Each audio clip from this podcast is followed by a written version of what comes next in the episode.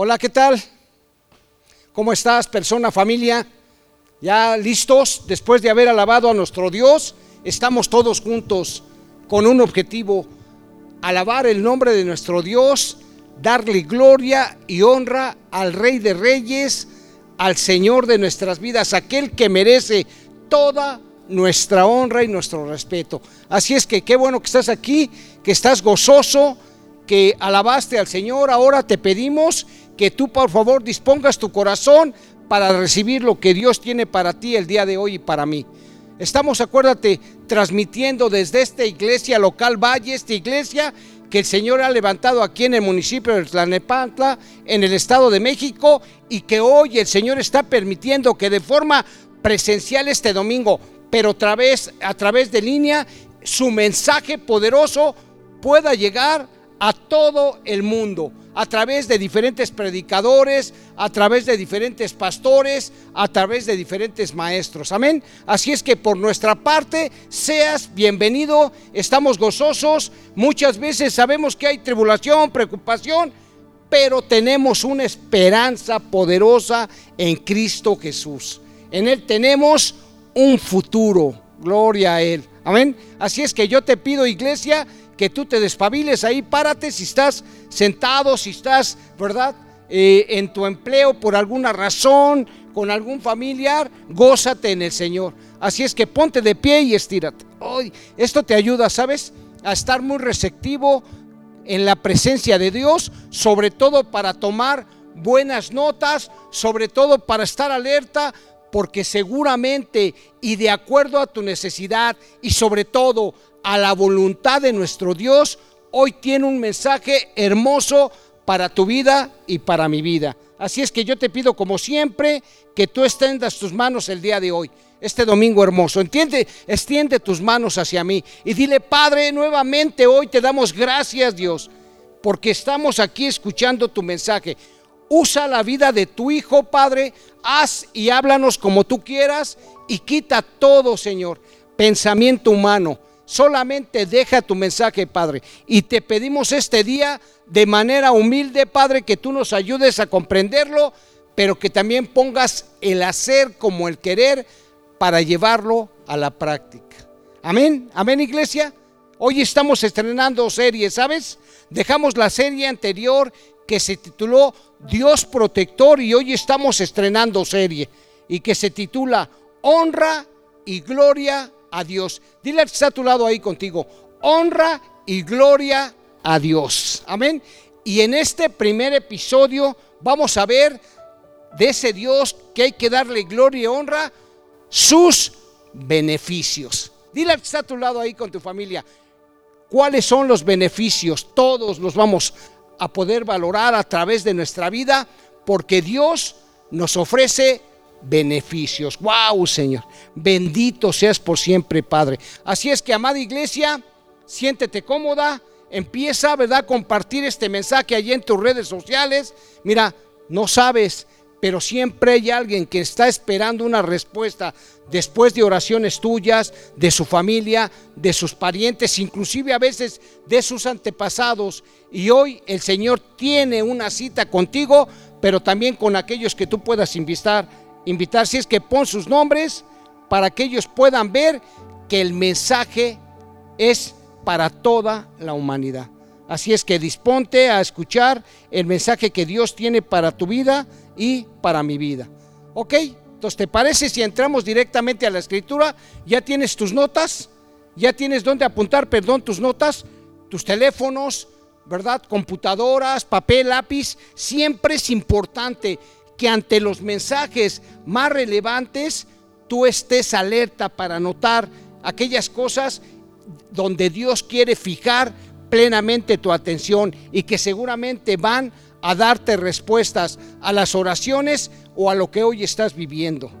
En esta plena pandemia, en este pleno octubre 18 del 2021. Amén, iglesia. Así es que, mira, no importa el tiempo para Dios. Para Dios el tiempo es relativo. Y si tú escuchas este mensaje en días, en situaciones, acuérdate que Dios quiere que tú escuches este mensaje para que te beneficies de él.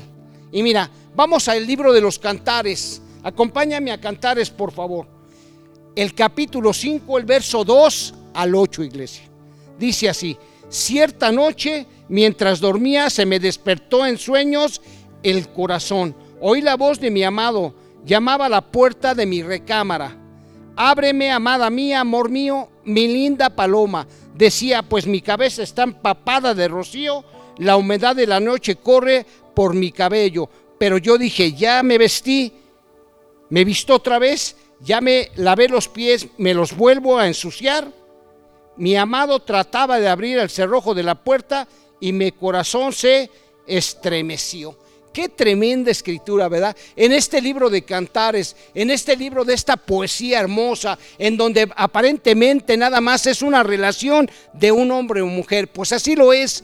Es un esposo, es un amado diciéndole a su esposa, diciéndole a su amada todo lo que siente por ella. Y vemos aquí una escena un poquito trágica, un poquito hasta friolenta, ¿no? Porque fíjate bien lo que dice. Cierta noche mientras dormía se me despertó en sueños el corazón. No sé si tú te ha pasado alguna vez que de repente estás profundamente dormido y de repente algo te sobresalta o de repente, ¿verdad? Te despiertas a medianoche avanzada la noche, inmediatamente después de dormir, etcétera. ¿Cómo se siente? A veces te sobresaltas, ¿no? Así le pasó aquí a la madre esta mujer, que de repente estaba dormida y dice la escritura, ¿verdad? Se despertó en sueños de corazón. ¿Y qué pasó? ¿Por qué se despertó? Porque oyó la voz de su amado, que llamaba a la puerta de su recámara. Abre, mi amada mía, amor mío, mi linda paloma, decía pues mi cabeza está empapada de rocío, la humedad de la noche corre por mi cabello. ¿Qué, qué situación a veces, ¿no? Como diciéndole el esposo, ¿sabes? Estoy insistiendo para estar contigo. Estoy insistiendo, amada, para tener intimidad contigo, para abrazarte, para besarte, para pasar esa situación hermosa, ¿no? Y aquí podemos ver cómo esta es una alegoría, ¿verdad? Indiscutiblemente de lo que es la iglesia del Señor y nuestro Dios poderoso. Ese anhelo de nuestro Dios de poder compartir su vida, de poder compartir su intimidad con nosotros. Pero ¿qué le pasa a esta amada? De repente pues está dormida, está ella ya dijo, "Ya me ya me vestí, ya me dormí, ya me ya me lavé, ¿qué me voy?" O sea, como diciendo, "Oye, espérame tantito, mira, ya estoy dormida. De verdad quisiera estar contigo, pero mira, ya estoy dormida, por favor, mi Señor." Y entonces cuando ella se da cuenta, ¿qué sucede? En el 4 mi amado trataba de abrir el cerrojo de la puerta y mi corazón se estremeció. Qué hermosas palabras. Mi amado trataba de abrir el cerrojo de la puerta y mi corazón se estremeció. Sabes que cuando Dios, porque Dios siempre está deseoso de, de estar con nosotros, ¿sabes? De beneficiarnos al pasar un tiempo con Él en su presencia. Estaba tratando de abrir el cerrojo y entonces el corazón de esta mujer que dice, se estremeció porque sabía todo lo bien que la pasaba con él, porque era también su amado, ¿verdad? Aunque en este momento ella estaba en otras cosas. ¿Ok? Dice así, salté para abrirle, mis manos destilaban perfume y mis dedos preciosa mirra cuando empujé el cerrojo. Le abrí a mi amado, pero ya no estaba. El corazón se me detuvo. Lo busqué y no pude hallarlo en ninguna parte. Lo llamé, pero no hubo respuesta. Los centinelas me encontraron mientras rondaban la ciudad, me golpearon y me hirieron. Los vigilantes de la torre me arrastraron, me arrancaron el velo. Le ruego a mujeres de Jerusalén que si encuentran a mi amado, le digan que me muero de amor. ¿Qué pasó? Que de repente esta mujer cayó en 20, que su amado la estaba buscando, se dio cuenta de todo lo que era en su vida su esposo de esta mujer y salió inclusive ya medianoche arriesgando su vida y entonces tuvo un problema, la golpearon los centinelas, pero aún así ella insistió y entonces dice, ¿sabes? Si ven a mi amado, díganle que lo estoy buscando, de que me muero de amor. Wow, Señor qué romance, qué, palabras ¿no? tan hermosas de una mujer al declarar cuando su amado está presente. Pero por otro lado, el amado está insistiendo, tocando las puertas de su corazón para brindar todo su amor y todos sus beneficios y de repente estamos la iglesia dormidas.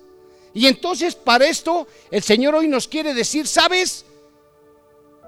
Mi el deseo de mi corazón es bendecir tu vida, llenarte de todos esos beneficios que como Dios tuyo, que como Padre tuyo tienes todo el derecho persona, familia e iglesia. Así es que el día de hoy se trata de nosotros analizar cuáles son los beneficios que tenemos cuando estamos en la presencia de un Dios poderoso, porque aquí ya lo vimos, cuando estamos alejados, cuando estamos en el día a día distraídos con otras prioridades, de repente eso trae cansancio a nuestra vida y nos impide en algunas ocasiones poder disfrutar de la presencia de un Dios que te ama y que me ama. Y fíjate bien, ¿qué es un beneficio?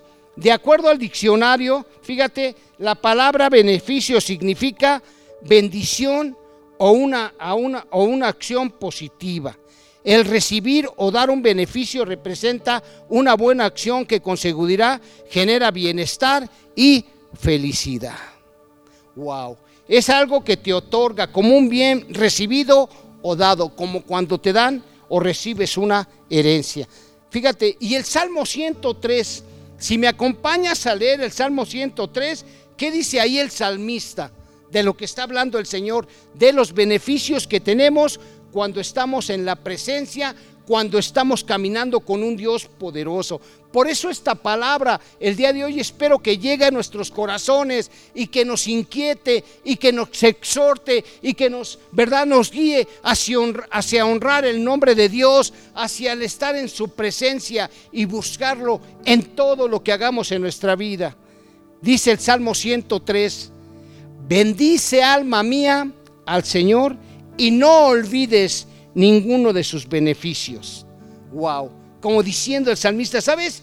Que tu alma, todo tu ser, que hay en el alma, hermano, tu corazón, tus pensamientos, tus decisiones, tus emociones, tus sentimientos, todo ese fuego, ¿verdad? De los cinco sentidos, todo eso que clama, dice aquí, no olvides, alma mía, ninguno de los beneficios que Dios me ha dado porque a veces olvidamos. ¿No te ha pasado que de repente alguien te ofrece un beneficio o te hace llegar un beneficio, lo recibes, te pones gozoso, pero en unos días o en un mes o así a, lo largo de tu vida de repente se te olvida? ¿Y qué dice el salmista? Por favor, no los olvides. Bendice alma mía al Señor y no olvides ninguno de sus beneficios. ¿Y cuáles son esos beneficios? Algunos de ellos se enumeran aquí. En el 3 dice, Él es el que perdona todas tus iniquidades. Él es el que sana todas tus enfermedades. Él es el que rescata de la fosa tu vida. El que te corona de bondad y compasión. El que colma de bienes tus años. Ya, ya con esta lista digo, wow Señor, conviene estar en tu presencia. Conviene valorar qué tipo de Dios eres en mi vida, que eres un Dios poderoso, que eres el Rey de Reyes, que eres mi Padre Celestial. Y tú lo has dicho, Señor, de siervo me has hecho tu amigo. Wow, Señor. Entonces, iglesia, este mensaje hoy nos debe reconfortar, este mensaje hoy nos debe de alentar a hacer un recuento de todos aquellos beneficios que hemos tenido cuando hemos venido a la presencia de Dios, desde el momento en que Dios te llamó, desde el momento en que Dios perdonó todos tus pecados, lo clavó, los clavó en la cruz del Calvario, anulando el acta de los decretos que nos era contraria a ti, a mí, ¿sí o no? Porque cuando tú clamaste a Dios y cuando el Señor se reveló y cuando el Señor te dio tu salvación, en ese momento el libro, ahí en la carta a los Colosenses 2, 14 al 16, que dice, el acta de los decretos quedó anulada. Toda nuestra maldad, todos nuestros pecados, toda nuestra vida de iniquidad, cuando Cristo nos llamó y nosotros aceptamos su soñerío, aceptamos que Él murió en la cruz por todos nuestros pecados, ¿verdad? Y que ahora en Cristo somos más que vencedores. y el acta de los decretos quedó anulada. Así es que muchas veces desde que naces tú hasta que conoces a Jesús, el enemigo tiene todos tus pecados y aquellas pecados recurrentes llamadas iniquidades, él la registra. Pero cuando tú aceptaste a Cristo como tu Señor y Salvador, en ese momento toda esa acta está anulada, como si tú y yo, iglesia amada, nunca hubiéramos pecado. Aún sabemos que lo hicimos, pero hoy el Señor, su Padre Celestial, nos mira a través del sacrificio de su Hijo y hoy tú y yo tenemos una buena posición. Quiere decir que tenemos acceso al Padre de nuestro Señor Jesucristo para estar en su presencia. Y con ello que tenemos todos sus beneficios. Mira, yo no sé si tú has hecho un recuento alguna vez, pero hoy te pregunto desde el punto de vista del mundo, ¿verdad? ¿Cuáles son, por cierto, los beneficios que, han, que te ha ofrecido el trabajo que tú tienes o los trabajos que has tenido. ¿Te has puesto una vez a pensar cuando tú estás en una compañía, estás a lo mejor atendiendo un negocio, cuáles son los beneficios que ese trabajo y ese negocio le han brindado a usted, hermano, a su familia y a los suyos? Porque muchas decimos, bueno, es que mi trabajo, claro, tu esfuerzo es importante, pero sabes, no todos obtienen ese trabajo que tú tienes o has tenido o tendrás ni ese negocio. Y siempre es bueno para poderlo valorar, para poder agradecer al Rey de Reyes esos beneficios. En alguna ocasión me acuerdo, ¿verdad? Que cuando alguien nos ofrece alguna carta para trabajar en una compañía, nos ofrecen y nos dicen, mira, esta es la oferta de trabajo que yo te presento si tú vienes a trabajar a mi compañía. Entonces podemos saber algunas prestaciones, algunos bonos, inclusive algún seguro de gastos médicos mayores, vales de, o sea, una serie de cosas y sobre todo también la oportunidad de poder llevar un sustento importante para la alimentación de nuestra casa, para la educación de nuestros hijos, para diversiones, en fin, para poder salir adelante desde el punto de vista económico, mental y emocional al tener un empleo o un negocio. Eso es importante. ¿Cuáles son los beneficios? ¿Cuáles son los beneficios, hermano, persona, de tener un hermano? De tener un hermano en la carne y también tener un hermano en la fe cuáles son los beneficios, como escuchábamos en Cantares Persona, de tener una esposa, una pareja, de tener unos padres o unos hermanos. Hay veces que se nos olvida, ¿sabes? Hay veces que de repente cuando empezamos a pensar y hacemos esa lista para que no se nos olvide, nos maravillamos. Te decía, es igual en el empleo, ¿no? Que de repente tú empiezas a vender un producto o un servicio y cuando tú clarificas los beneficios que tú ofreces a través de tu trabajo, de tus productos y lo clarificas como que el cliente o el, el usuario que lo recibe es más fácil que lo aprecie. Yo siempre he dicho, oye, ¿qué, ¿a qué te dedicas tú? ¿Qué vendes? ¿Verdad? ¿O qué producto ofreces? ¿Vendes servicios? Vendes, ¿verdad? Atención, ¿qué vendes? Y entonces cuando tú clarificas y lo haces patente de todos los beneficios que tú ofreces, la gente entonces le es más fácil, ¿verdad? Valorar lo que tú vendes o haces en tu vida. Wow, Señor. Ahora mira, nada más que tremendo. Estamos hablando hoy de la palabra de Dios y te pregunto algo. ¿Qué es lo mejor que podemos nosotros ofrecerle al mundo, hermano? Ya te dije, con nuestro trabajo, con nuestro esfuerzo, nuestra familia, el mundo, ok. Pero ¿sabes qué pasaría? Fíjate bien, si tú venderías el mejor producto o el mejor servicio del mundo. Piénsalo por un momento. ¿Qué pasaría si tú en tus manos tienes el mejor producto o el mejor servicio de todos los tiempos? ¿Cómo se vendería? Como pan caliente, dice el dicho aquí en México, así en nuestro país. Y entonces ahora, ¿sabes? Tú y yo tenemos el mejor mensaje del mundo. Las buenas nuevas. El decirle al mundo el día de hoy, en plena pandemia, en plena crisis. ¿Sabes? Hoy te ofrezco la salvación a través de nuestro Salvador, ¿verdad? Y Señor Jesucristo Jesús. Una vida eterna y un sinfín de beneficios a través de sus promesas que las dejó escritas en la Biblia en estos 66 maravillosos libros. Hay miles de promesas. ¿Te queda claro? ¿De acuerdo?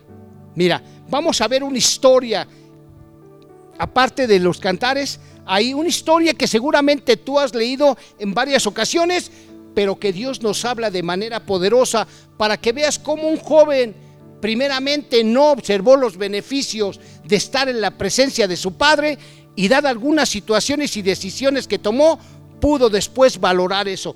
Acompáñenme por favor ahí al Evangelio de Lucas capítulo 15, el verso 11, la parábola del hijo pródigo.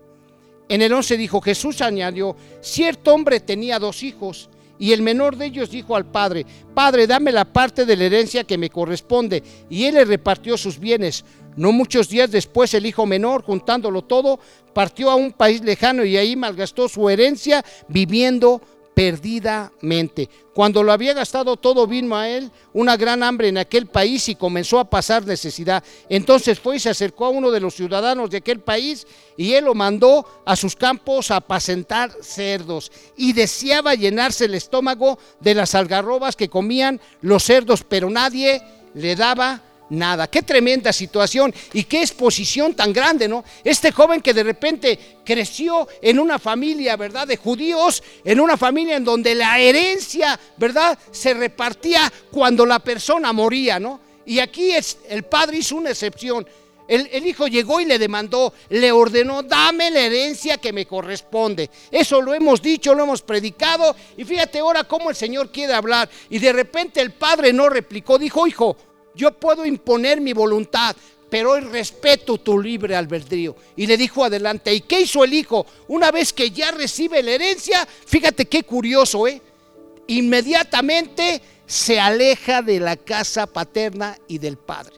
Y se va, dice la escritura, a otro país, por supuesto. ¿Por qué?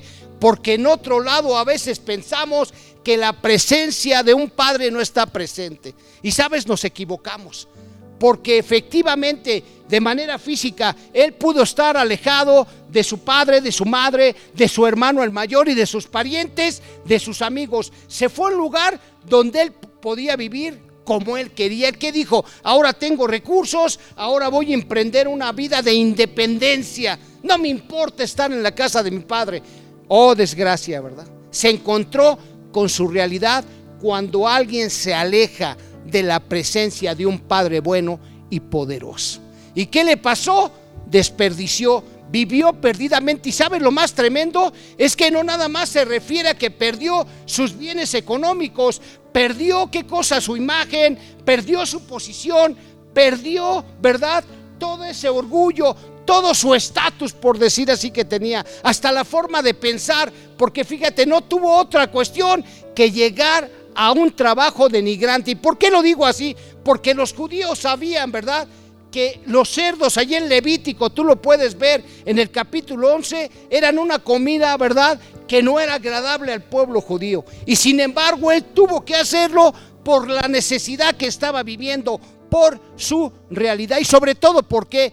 Porque estaba alejado de su Padre celestial de su padre terrenal y de su casa, en este sentido. Y fíjate bien, dice aquí, entonces en el 15, fue y se acercó a uno de los ciudadanos de aquel país y lo mandó a sus campos a apacentar cerdos. Entonces él que deseaba, denme de comer, la verdad es que me estoy muriendo de hambre, no me lleno después de haber tenido jornadas de trabajo seguramente eh, extenuantes, o sea, difíciles, duras.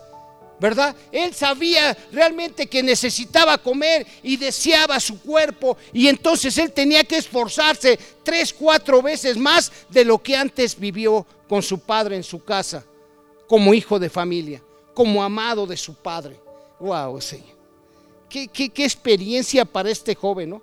Deseaba comer el mismo alimento de esos cerdos que los judíos consideraban inmundos.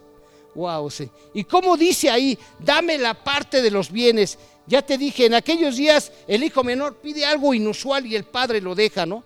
Y entonces ahí se va y desperdicia todos sus bienes. Wow, Señor. Continuemos, por favor. Vayamos entonces en el número 17, ¿qué pasa? Entonces hay algo extraordinario. Entonces, volviendo en sí, dijo, ¿cuántos de los trabajadores de mi padre tienen pan de sobra, pero yo aquí perezco de hambre. Me levantaré, iré a mi padre y le diré, Padre, he pecado contra el cielo y, y contra ti. Ya no soy digno de ser llamado tu hijo. Hazme como a uno de tus cordaleros o de tus trabajadores. Volviendo en sí. Como diciendo, ¿verdad? La palabra volviendo en sí tiene varios significados, ¿sabes? Y te voy a decir algunos. Es cuando él recapacitó, cuando él recobró la razón. En otras palabras, cuando él se dio cuenta de sus beneficios hermosos que tenía en casa de su padre. Por eso te digo, empieza a ver los beneficios de tener vida, empieza a ver los beneficios que te da Dios de tener una familia, de tener una compañera, de tener padres, etcétera, de tener una iglesia hermosa, de tener personas que profesan tu fe, hermano. ¿El que dijo el hijo pródigo? Cuando él recapacitó, él pudo reconocer los beneficios de tener un padre con el cual, ¿verdad?, había pasado su vida. ¿Y qué dijo? Recapacitando, volviendo en sí, dijo, voy a regresar a la casa de mi padre. ¡Wow! Porque ahí cualquier persona, y no nada más los hijos tienen pan de sobra y muchas otras cosas que él seguramente reflexionó en su mente y pudo inclusive hasta pensar mucho tiempo y decir, yo tenía unas tardes de reposo, ok, trabajaba, pero tenía la oportunidad de charlar, tenía la oportunidad de convivir con mi hermano, tenía la oportunidad de vivir, de convivir con amigos, con personas que me apreciaban, que me valoraban y que yo podía disfrutar. Y no sé en qué momento los perdí. Claro, cuando me alejé de la casa y de mi padre, volviendo en sí. Finalmente entró en razón, finalmente cayó en cuentas, finalmente pudo comprender todos los beneficios que tenía en la casa y con su padre. Entonces, ¿qué dijo? Volveré a la casa de mi padre. Wow, Señor. Híjole, Señor. Y dice, levantándose, ¿verdad? Fue a su padre, cuando todavía estaba lejos, su padre lo vio y sintió compasión por él, y corrió y se echó sobre su cuello y lo besó. Y el hijo le dijo, Padre, he pecado contra el cielo y contra ti, ya no soy digno de ser llamado tu, hijo. Pero el padre dijo a sus siervos, pronto, tráigame la mejor ropa y vístalo, póngale un anillo en su mano y sandalias en los pies, traigan el becerro gordo, mátenlo y comamos y regocijémonos porque este hijo mío estaba muerto y ha vuelto a la vida, estaba perdido y ha sido hallado. Y comenzaron a regocijarse y comenzó la gran fiesta. ¿Sabes que cuando alguien regresa al Padre, hay una fiesta en los cielos? No nada más cuando hay una conversión, cuando alguien regresa a los brazos de su padre, porque aquí la escritura dice, no regresó a su casa, no regresó tal vez a sus amigos, no regresó, en primer y principalmente dice,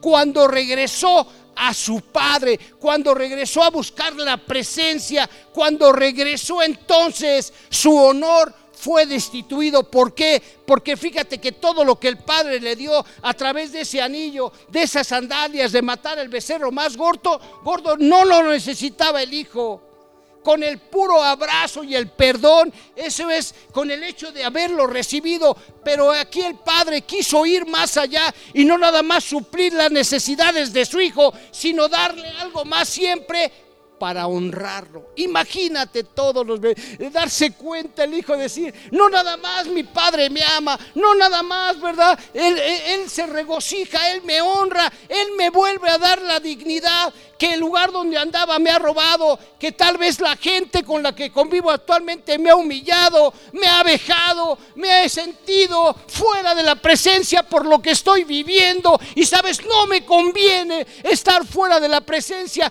como esa mujer amada que su esposo estaba insistiendo para poder darle sus beneficios, hermano. Wow, Señor. ¿Qué diría también esta mujer? ¿Dónde está mi marido? ¿Dónde está mi amado? ¿Verdad? Me distraje por un momento no estar en su presencia cuando Él quiere amarme, cuando Él quiere abrazarme, cuando Él quiere regocijarse conmigo. Wow, sí. Dime los beneficios, hermano. Si hay veces que muchas veces los seres amados que hemos perdido, ¿cómo nos sobreponemos sabiendo que están en la presencia, gozando de los beneficios de un Dios que los tiene en su seno y que hoy están durmiendo y que están próximos, ¿verdad?, a resucitar para vivir una vida eterna con nosotros. Y sin embargo nosotros aquí en la tierra, ¿cómo soportamos cuando recordamos todos los beneficios que pasamos a su lado, hermano? Bendito Dios, amén. Dios está hablando a tu corazón. Y fíjate bien, el día de hoy termino con esto, con la escritura de Daniel capítulo 4, ¿verdad? ¿Te acuerdas de esa historia en donde el propio rey Nabucodonosor está relatando, ¿verdad? Los hechos y milagros que vivió a través de un conocimiento real del Dios de su, su alterno, de su colaborador más importante, Daniel. Cuando de repente, ¿verdad? Nabucodonosor empieza a tener un poder impresionante allí en Babilonia, cuando de repente él tiene un sueño y se le revela un árbol gigantesco, dice, este árbol estaba desde la raíz y tocaba el cielo, y dice que, la, que ese sueño en esas ramas tocaban todos los confines de la tierra y que en ese árbol iban a beber todos los animales del mundo y que todas las personas se alimentaban de ese árbol. Y entonces el Señor le dice, ¿verdad? Le hace el sueño y él se espanta y manda a llamar a Daniel, como siempre, para que le revele el sueño. Y tras ir a clamar a su Dios, Daniel, el Señor le revela el sueño a este hombre y le dice, ¿sabes?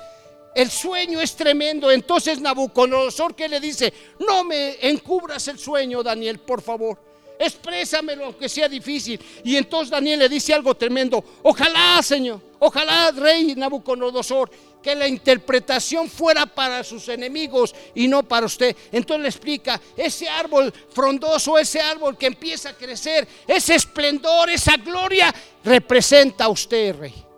Pero dada su soberbia y dado, ¿verdad? su falta de apego y de respeto y de honra a ese Dios, el Señor va a tratar con usted. Y entonces Daniel que le dice, por favor, rey, empieza a darlo a los pobres, cambie su mala actitud, cambie su forma de vida para ver si Dios tiene misericordia y no trae esta ascendencia. Pero ¿qué sucede?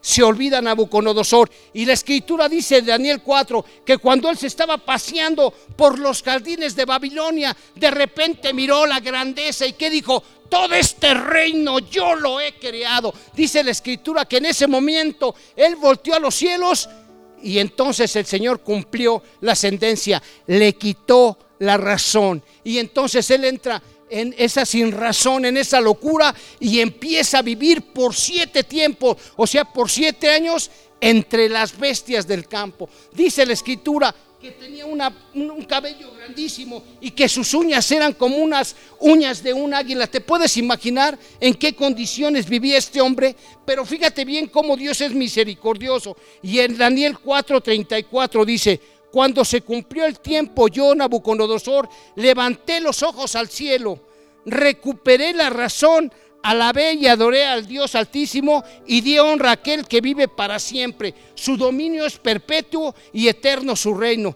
Todos los hombres de la tierra no son nada comparados con Él. Él hace lo que quiere. Él entre los ángeles del cielo y entre la gente de la tierra. Nadie puede detenerlo ni decirle, ¿por qué haces esas cosas? Cuando recobré la razón, también recuperé mi honra, mi gloria y mi reino. Hermanos, cuando usted y yo recuperamos, volvemos en sí a través de reconocer el señorío, a través de pasar tiempo con Dios, a través de volver a Dios, a través de tener intimidad con Él, el Señor, ¿verdad? Si usted ha perdido algo, le va a devolver la honra, su gloria y su reino, porque dice aquí mis asesores y nombre me buscaron y fui, dice Nabucodonosor, restituido como cabeza de mi reino con mayor honra que antes. Wow. Ahora yo, Nabucodonosor, alabo, glorifico y honro al Rey del cielo. Todos sus actos son justos y verdaderos y escapar de humillar al soberbio. ¿Qué dijo entonces Nabucodonosor? Ahora sí reconozco que todos los beneficios que tengo provienen de un Dios poderoso. Hermanos, ¿para qué tenemos que esperar esto? ¿Para qué tenemos que esperar este revuelo? Por eso el Señor allí en Zacarías 1, ¿verdad? Del 1 al 3, ¿qué nos dice? En el octavo mes del segundo año de Darío, vino la palabra del Señor al profeta Zacarías, hijo de Berequías, hijo de Ido, diciendo, el Señor se enojó mucho con sus padres. Diles pues, así dice el Señor de los ejércitos, vuélvanse a mí, declara el Señor de los ejércitos, y yo me volveré a ustedes, dice el Señor de los ejércitos también. Oye, el Señor lo que quiere, sabes, es bendecir tu vida. Y hoy lo que tú y yo tenemos que hacer, hermano, para poder saber todo el beneficio que tenemos cuando vamos a buscar al Padre Celestial, cuando vamos a su iglesia, cuando lo honramos, cuando clamamos a Él, cuando lo buscamos, ¿verdad? Entonces todas sus promesas y todo su amor es derramado sobre los hijos que lo buscamos. Si usted el día de hoy está pasando por situaciones, si usted el día de hoy está en tribulación, si usted se ha sentido mal, si usted se ha sentido desganado, si usted ha sentido opresión, hoy el Señor te dice, hijo, estoy tocando a las puertas de tu corazón. Ábreme porque yo quiero cenar contigo, porque yo quiero bendecir tu vida, porque yo quiero que conozcas que soy el rey de reyes y el señor de señores. Así es que iglesia, personas, ¿cuáles son los beneficios que vemos cuando estamos en la presencia de nuestro Padre Celestial? Llévate esta pregunta para analizar. ¿Cuáles han sido los beneficios cuando tú estás realmente buscando la presencia de Dios, cuando tú estás disfrutando no nada más de ese beneficio económico, no nada más de la salud, no nada más de sino las bendiciones de poder disfrutar su presencia. Te invito a que hagas un recuento actual de esos beneficios, que en general digas, ¿cuáles son los beneficios desde que yo me hice cristiano? Cómo me ha ido con mi familia, cómo me ha ido con mis parientes, con mis amistades, en mi empleo, en mi trabajo, en mis relaciones en general. Y sabes, cuando tú empiezas a hacer ese recuento, es cuando tú puedes decir, alma mía, bendice al Señor y no olvides ninguno de sus beneficios. Porque sabes, el Señor cuando tú reconoces, cuando tú eres agradecido, cuando tú repasas los beneficios, entonces es cuando tú te puedes desbordar como esta mujer. ¿Por qué salió en la noche? Porque recordó los beneficios de su amado. Y dijo, vale la pena, Señor, viste a buscar. Vale la pena estar en tu presencia, amado mío, poderoso Dios, Rey de reyes y Señor de señores. El Señor nos dice ahí en Jeremías 33.3, clama a mí, o sea, búscame y yo te voy a revelar cosas que tú no conoces. Wow, Señor. Qué hermoso, ¿no? Buscar la presencia y el rostro de Dios para cualquier situación en donde yo tenga dudas, tenga preocupación, pero también buscar esas situaciones en donde simplemente decirle, Señor, ¿cuál es tu voluntad? ¿Qué estás haciendo en esto, en lo otro, Señor? ¿Cómo me muevo para darte la gloria y darte la honra? Señor, dile, clarifica mi mente, permíteme volver en sí para darte el honor, para darte la gloria, para que cuando te busque en oración sepa exactamente todo el beneficio que has dado y lo que me darás en un futuro presente y futuro, Señor. Porque en ti hay esperanza y poder. Así es que, amada iglesia, tome este mensaje para su vida y desglose ahí todo lo que le ha dado Dios a través de darle un empleo, un negocio, a través de tener unos hermanos, a través de tener una iglesia y después de analizarlos y disfrutarlos, bendiga el nombre de Dios. Y dígale, Señor, hay veces que me distraigo, Señor. Hay veces que, mira, todo esto no lo puedo disfrutar porque me, he distraído. Entonces, cuando usted y yo veamos los beneficios de tener en primer lugar un Dios como el que tenemos, no nos va a quedar más que mostrarnos, agradecer. Cuando veamos la oportunidad de tener o haber tenido unos padres, de haber tenido una esposa o tener un esposo, unos hijos, unos nietos, hermanos en la fe, gente que amamos, es cuando vamos a derramar nuestro corazón en presencia de un Dios poderoso. ¿Cuántos hombres, dijo este ese joven, ¿cuántos trabajadores no tienen mejor y yo aquí estoy desolado? Estoy preocupado, muerto. Iré a la casa de mi padre. Así es que el Señor te está esperando. Iré a buscar al Padre y el Padre te está esperando, ¿sabes? Como persona, con tus palabras. Pastores que yo no sé orar, pastores que yo acabo de llegar, pastores que a veces la, la oración no me llena, métase como usted habla, ¿verdad? Con su Padre terrenal o con la gente que ama y platíquele y converse y entonces permita una comunicación. Empiece a ver cómo el Señor llena su corazón y su mente de sus pensamientos y de su amor. Amén, iglesia. Yo te bendigo, Padre, esta noche, Señor. Yo te pido, Señor, que tú nos muestres todos los beneficios de tenerte, Señor. Y cuando descubramos todos los beneficios en nuestras tres áreas, Señor, espíritu, alma y cuerpo, y en todas las áreas de nuestra vida, pero principalmente contigo, Padre, entonces podemos darte las gracias y te las demos. Y sabes, Padre, ayúdanos a llevar este mejor mensaje, este mejor producto de todos los tiempos para beneficio de todos aquellos que tú ya tienes en tu mente y que han de llegar a nuestra iglesia y a nuestra vida. En el nombre de Jesús, amén. Te mando un fuerte abrazo, iglesia. ¿Te gustó esto? Compártelo, coméntalo, conecta con otros, emociona a otros de lo que Dios nos da aquí en Valle. Un fuerte abrazo, iglesia. Hasta luego.